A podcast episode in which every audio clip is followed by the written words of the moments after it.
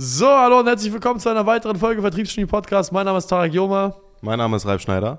und wir sprechen heute über den Jahresrückblick 2024. Das Lustige ist, ich wollte eigentlich einen Podcast aufnehmen, auf einmal kommt Ralf ins Headquarter und sagt, ich will einen Podcast aufnehmen. Also habt ihr das große Glück, Ralf Schneider und Tarek Joma zusammen einen Podcast zu haben. Ich glaube, hatten wir schon mal einen Podcast zusammen? Noch nie. Doch, äh, glaub ich. 2020, das erste Mal, als wir Podcasts gemacht haben und äh, wir noch in unserem ganz, ganz alten Büro waren. das war noch mit dem roten Vorhang, ne? Ja, ja, das war Das war ehrenlos, ja. ja.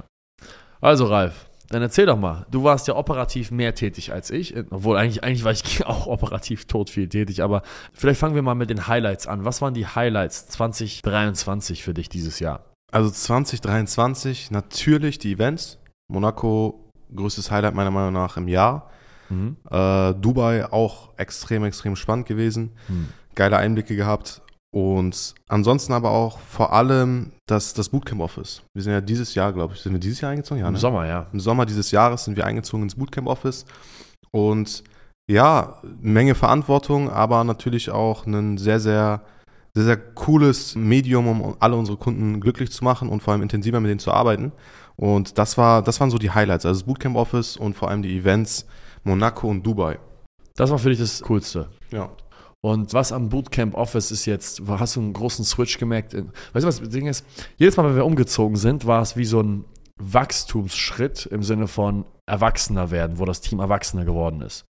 Hast du denselben Schritt, also ich, für mich war der größte Schritt, ganz ehrlich, als wir von Heidenkampsweg ins Neumühlen Office gezogen sind, da war für mich so der größte Reifeprozess im Team.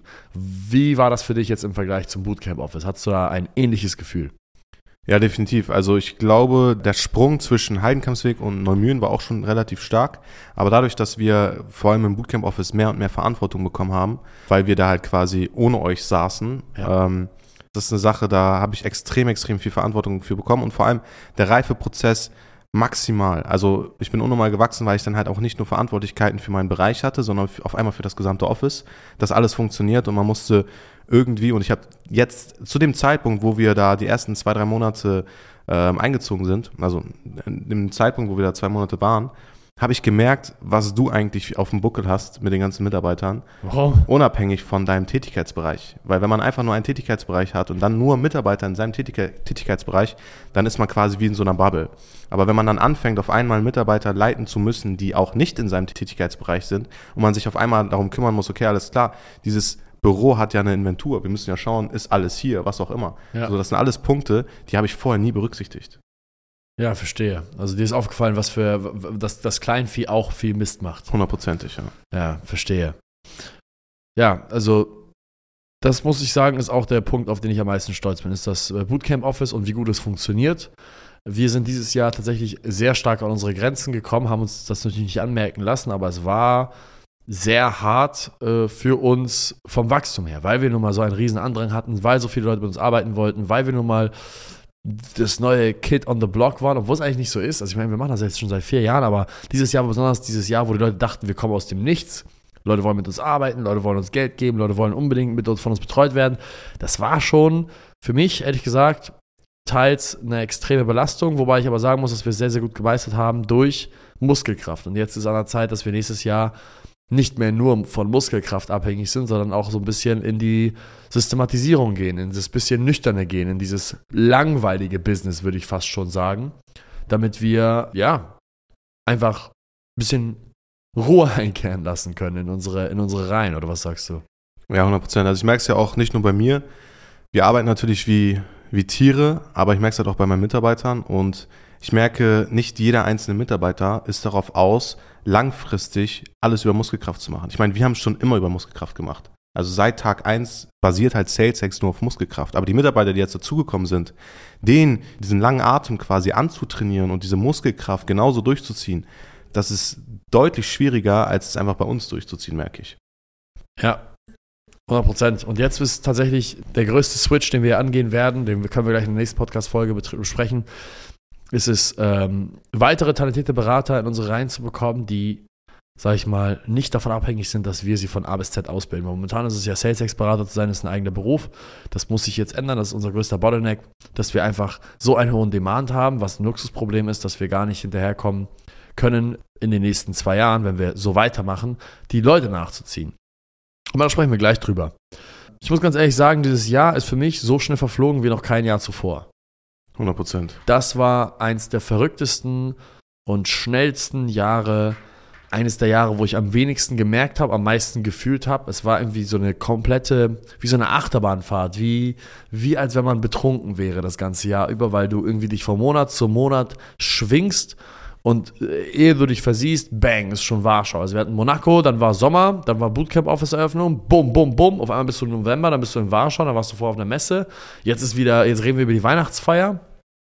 Dieses Jahr, ich hatte echt manchmal die Schwierigkeit, mich hinzusetzen und überhaupt zu realisieren, welchen Tag wir haben im Monat und wie schnell wir vorangekommen sind, was eigentlich alles passiert und welches Wachstum wir haben, weil ich einfach nicht präsent war. Und meine, also beziehungsweise ich war halt nicht mental präsent, ich war wie so im Tunnel. Mein Ziel für nächstes Jahr ist tatsächlich viel bewusster zu sein, viel bewusster zu leben, viel bewusster äh, in den Tag hineinzugehen, äh, viel mehr auch ähm, ja, von, vom Office aus zu arbeiten, viel mehr auch wieder Zeit zu investieren in die Mitarbeiter bei uns selber, weil mir das fehlt. Mir fehlt es, bewusster in den Tag hineinzustarten und auch die Interaktion mit den Mitarbeitern zu haben, weil in letzter Zeit war das tatsächlich so, dass wir einfach nur ja, den Schwall an Arbeit abgearbeitet haben und uns von Event zu Event geschwungen haben, aber ich gar nicht mehr so richtig Zeit investieren konnte in die neuen Mitarbeiter und das ist das, was ich auf jeden Fall ändern werde. Und das ist das primäre Ding, was für mich mein Low war dieses Jahr. Das Low dieses Jahr war für mich die fehlende Zeit, die ich investieren durfte in unsere, vor allem auch neuen Mitarbeiter. Ja, ja, definitiv. Ich glaube, bei mir war es dieses Jahr der Punkt, dass ich zu viel, also nicht, was heißt zu viel, es gibt, es gibt nie ein zu viel, aber dass ich sehr, sehr viel operativ eingebunden war und manchmal den Fortschritt meiner Mitarbeiter nicht mal erkannt habe. Ich habe teilweise meinen Mitarbeitern Sachen äh, gesagt, hey, mach das noch nicht, weil du bist noch nicht ready, aber eigentlich waren sie schon ready und ich habe die Entwicklung der Mitarbeiter auch im positiven Sinne, als auch im negativen Sinne natürlich, aber vor allem im positiven Sinne gar nicht mitbekommen und denen dann halt teilweise Sachen nicht zugetraut, die sie eigentlich schon längst können. Mhm. Und daran habe ich halt auch gemerkt, dass ich zu lange in meinem Tunnel war, in meinem operativen Tunnel, wo ich halt einfach nur exekutiert habe, ausgeführt habe und gar nicht verstanden habe, was links und rechts passiert. Ja, diese Slots sich zu nehmen, um Mitarbeiterfortschritte A zu erfassen, B auch voranzutreiben, das sind mit die wichtigsten Slots, um im Unternehmen voranzukommen, wo man dann irgendwann das Gefühl hat, dass man wirklich entlastet wird. Das war wirklich ein sehr lehrreiches Jahr, würde ich sagen. Das, das anstrengendste Jahr, aber auch das lehrreichste Jahr. Ja, und ich hatte das Gefühl, dass die, also als ich mir SalesX angeguckt habe und mal drüber nachgedacht habe, ey, wie war eigentlich die SalesX-Reise, habe ich irgendwie immer nur im Kopf das letzte Jahr gehabt. Ich kann mich gar nicht mal an Heidenkapsel erinnern. Ich kann mich gar nicht mal an Humboldtstraße erinnern. Nur so an einzelne Sequenzen. Ja, ja. Irgendwie habe ich das Gefühl, dass das letzte Jahr SalesX komplett SalesX war. Weil das irgendwie so voll war, weil so viel passiert ist und so viele Umschwünge passiert sind. Es war sehr, sehr turbulent, aber all in all eigentlich ein erfolgreiches Jahr. Es war, das war das erfolgreichste Jahr, was wir jemals hatten. Also ich, ganz transparent werde ich es jetzt natürlich nicht im Podcast sagen, aber, du, aber dir werde ich es danach sagen im Jahresabschluss. Es war das Jahr mit dem höchsten Umsatzwachstum in absoluten Zahlen, sowieso. Es war das höchste Jahr in Umsatzwachstum in, ich glaube sogar auch relativ in prozentualen Zahlen. Es war das Jahr mit der größten Marktawareness, dem Shift. Es war das Jahr mit dem höchsten Aufmerksamkeitszuwachs. Wir hatten äh, Flächenzuwachs, also vom Flächenzuwachs bis zum relativen Umsatz in Prozentzahlen, bis zum absoluten Umsatz, der sich erhöht hat von letztem Jahr, bis hin zu Events, die wir veranstaltet haben, bis zum, hin zur Profitabilität der Events, bis hin zur Effizienz der einzelnen Leute, war das mit Abstand das erfolgreichste Jahr, was wir jemals hatten.